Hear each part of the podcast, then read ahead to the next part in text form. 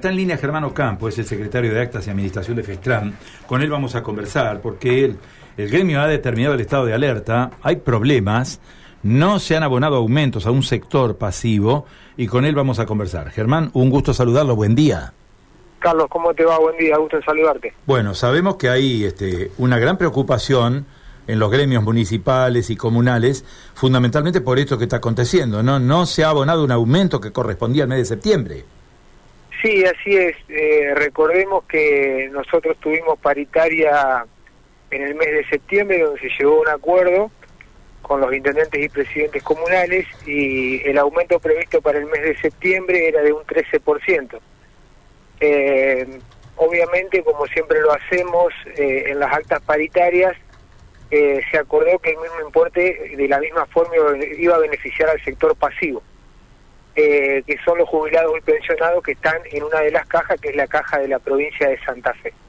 Bueno, lamentablemente nos hemos encontrado con la sorpresa de que la caja de jubilaciones no aplicó el aumento a los a los pasivos eh, municipales y comunales, ha generado un estado de, de alteración del sector pasivo porque sabemos que están en una necesidad muy concreta con todo lo que es el proceso inflacionario y bueno, el, el Consejo de FETRAN ha, ha resuelto eh, decretar el estado de alerta como vos lo decías y bueno, seguramente vamos a estar resolviendo la semana que viene cuáles son las acciones a seguir, ¿no?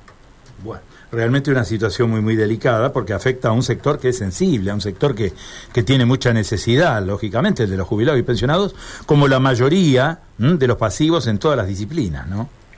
Sí, pero aparte de eso hay que destacar que es una es una acción completamente ilegal que está que está llevando adelante eh, las autoridades de la caja creemos y también entendemos que es una decisión política del gobierno provincial porque hay que recordar que los aportes eh, y, y, contribuciones para que se haga efectivo el aumento ya han sido pagados por los intendentes y presidentes comunales y obviamente por los trabajadores eh, en consecuencia no hay causa para que la caja no, no aplique el aumento.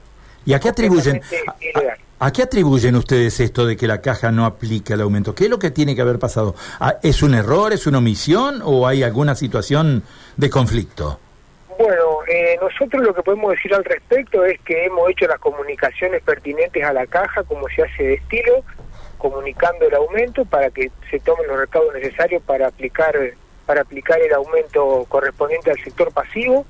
No ha habido ninguna respuesta formal de parte de, la caja de la caja de jubilaciones y también obviamente hemos hecho las gestiones extraoficiales como se hacen para para ver de qué de qué se trata el, el inconveniente y bueno todo indica que es una decisión política de que no se reconozca la paritaria eh, por parte del gobierno provincial y no, no se aplique el aumento a los jubilados. Así que tenemos que decir a las claras de que es una decisión política, que lamentablemente eh, parece que, que genera, digamos, eh, un estado, un estado de, de, alteración y de perjuicio en, en, un sector completamente vulnerable como es el pasivo.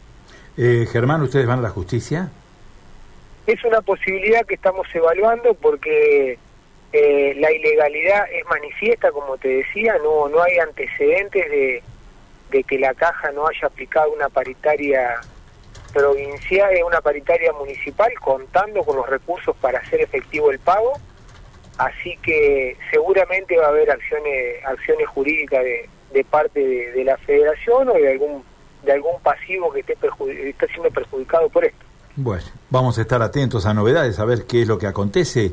En cualquier caso, si se resuelve fundamentalmente esta diferencia, ¿no? Que ha derivado en un impacto muy fuerte. Estamos hablando de un importe del 13%. Este es el monto, 13%. Sí, exactamente. Y la verdad que el, termómetro de, de, la necesidad de, de los trabajadores pasivos lo tenemos con la innumerable cantidad de comunicaciones que estamos recibiendo en FESTRAN eh, es evidente que los compañeros los compañeros jubilados tenían la expectativa de, recibir el aumento para cubrir digamos eh, la inflación que sabemos que impacta de sobremanera en, artículos que son muy utilizados por ese sector como es el tema salud.